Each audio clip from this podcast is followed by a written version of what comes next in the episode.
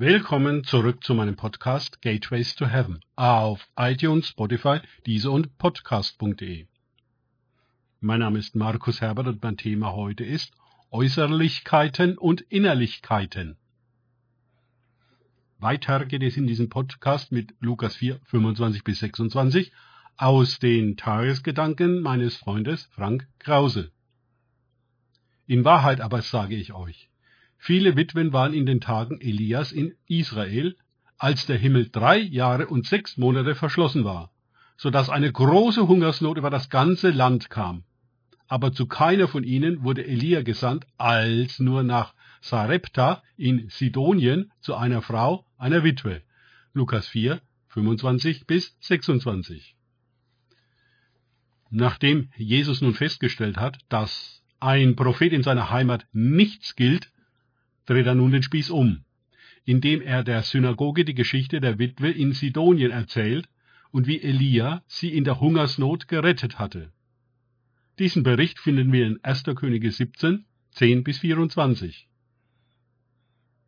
Auch dieser Prophet, er stand seinerzeit im Konflikt mit dem korrupten König Ahab und seiner bezaubernden Frau Isabel, war von Israel nicht gut gelitten und konnte nur einer Witwe außerhalb des Landes helfen. Diese erlebte das berühmte Wunder, dass das Mehl im Topf nicht weniger wurde und das Öl im Krug nicht abnahm, bis die Hungersnot vorüber war. Und auch ihr Sohn wurde durch Elia von den Toten erweckt. Wow! Diese Geschehnisse gingen in die Bibel ein. Alle in der Synagoge kannten sie, aber hatten doch von sich selbst das Bild, nicht korrupt zu sein, sondern gut und nicht eigenmächtig und auf den eigenen Vorteil bedacht, wie Isabel, sondern rein. Dass ihnen Jesus ausgerechnet mit dieser Geschichte von Elia und der ausländischen Witwe den Spiegel vorhält, macht sie wütend. Was will er ihnen denn sagen? Dann setzt Jesus noch eins drauf und erzählt eine weitere Episode. Viele Aussätzige waren zur Zeit des Propheten Elia in Israel und keiner von ihnen wurde gereinigt als nur Naeman, der Syrer. 2. Könige 5. Da war es ganz aus mit der Geduld der Synagoge, und erfüllt von Wut stießen sie Jesus zu ihren Türen hinaus. Wie konnte er nur eine Beziehung zwischen jenem Israel und dem aktuellen Israel, also ihnen, herstellen? Für uns zeigt das erneut, wie aktuell die alten Geschichten sind und dass sich nichts, aber auch gar nichts geändert hat. Die sich für gut halten, sind nicht gut, und die sich für nicht gut halten, erfahren Gottes Gnade. Immer wieder pochen die Hörer von Jesus darauf, dass sie doch schließlich Israel seien, Nachkommen Abrahams, die Auserwählten Gottes. Und alle Propheten, inklusive Jesus selber, mussten ihnen klarmachen, dass ihnen das keinen Freifahrtschein für irgendetwas gibt, sondern sie auf dieses Erbe und diese Erwählung verpflichtet.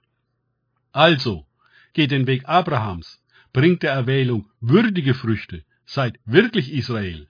Dann werdet ihr auch den Gesalbten empfangen, wie es angemessen ist, und sein Heil mächtig erleben. Aber so? So seid ihr nur Namenserwählte. So wie heute viele Namenschristen sind, die meinen, weil sie als Baby getauft wurden und ab und an in die Kirche gehen, seien sie gut und christlich genug. Aber dem ist nicht der Fall. Natürlich mussten die Propheten und auch Jesus dieses Problem auf Äußerlichkeiten mit der trügerischen Idee, dies wäre, worum es geht, angreifen und in Frage stellen. Denn Gott sieht auf das Herz und eben nicht auf das Äußere. 1. Samuel 16,7. Man kann äußerlich ja viel Gutes tun, ohne gut zu sein. Man kann die Menschen anlächeln, obwohl man sie verachtet und so weiter. Gott ist an unserer Wahrheit interessiert. Viele Propheten, die Gott zu seinem Volk sandte, wurden bekannterweise von diesen verfolgt und getötet, weil ihm nicht gefiel, was diese Boten ihm ausrichten ließen. Daran hat sich nichts geändert.